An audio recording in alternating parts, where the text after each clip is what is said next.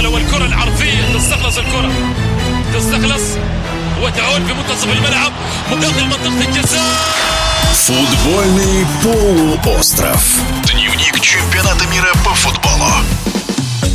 Сборная Германии всегда была в числе фаворитов на чемпионатах мира по футболу. Нынешняя команда также претендует на медали, однако в составе у немцев есть несколько серьезных потерь, считает комментатор Матч ТВ Роман Нагучев из всех футболистов сборной Германии, которые могли бы попасть на чемпионат мира и не попали, это, конечно же, Марко Ройс и Робин Госсенс, которые все-таки очень неплохое время проводили в своих клубах. И Госсенс вообще играл на чемпионате Европы и даже провел звездный матч против сборной Португалии, а Ройс так и не смог восстановиться после своей травмы, которая была пару месяцев назад. Поэтому мне кажется, что это, это две главные потери. Возвращение Марио Гетца — это возвращение из небытия. Он провел два классных сезона в чемпионате Голландии, где многие немцы, кстати, перезагружаются в последние годы. И сейчас за Айнтрахт играет просто великолепно и, конечно, без такого игрока нынешняя сборная Германии не может обойтись. Он снова ведет игру, он победил свои проблемы со здоровьем. Он должен быть в сборной. Я не уверен, что он будет играть прям определяющую роль, но и как на чемпионате мира 2014 года вполне мог бы выйти и показать класс, как это было в финале. Думаю, что роль у него в нынешней сборной Германии примерно такая же, как 8 лет назад. И что от этой сборной ждать, трудно сказать. Она почти напоминает молодежную сборную Германии. Это очень молодая команда. И наверняка не здесь, а может быть через два года на чемпионате у себя дома в Германии она покажет себя в полной мере, когда звезды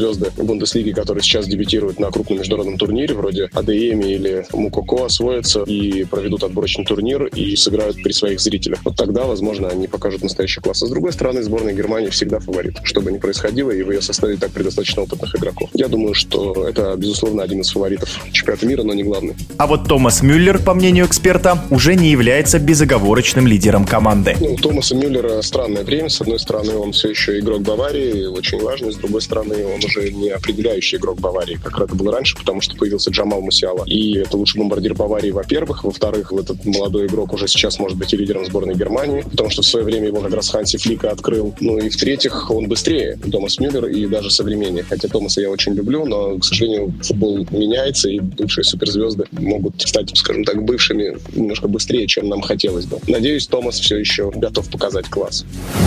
В эфире радиодвижения был спортивный комментатор Матч ТВ Роман Нагучев.